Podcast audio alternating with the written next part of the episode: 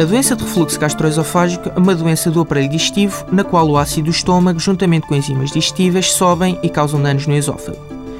Esta doença pode estar associada ao consumo de tabaco, álcool e determinados alimentos como café, chocolate ou alimentos gordos, ou ainda em situações especiais como a gravidez ou a obesidade.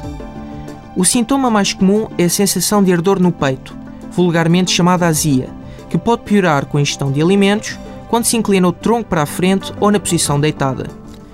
Elevar a cabeceira da cama ao deitar, reduzir o tamanho das refeições ou deixar de fumar são medidas que podem ajudar a prevenir as manifestações da doença de refluxo.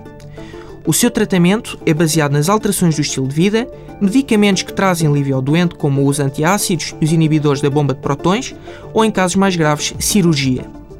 Lembre-se que uma dor semelhante à azia poderá ser sinal de doença cardíaca, sendo sempre necessária uma investigação cuidadosa desta doença. Para mais informações, consulte a página do Facebook do programa Harvard Medical School Portugal.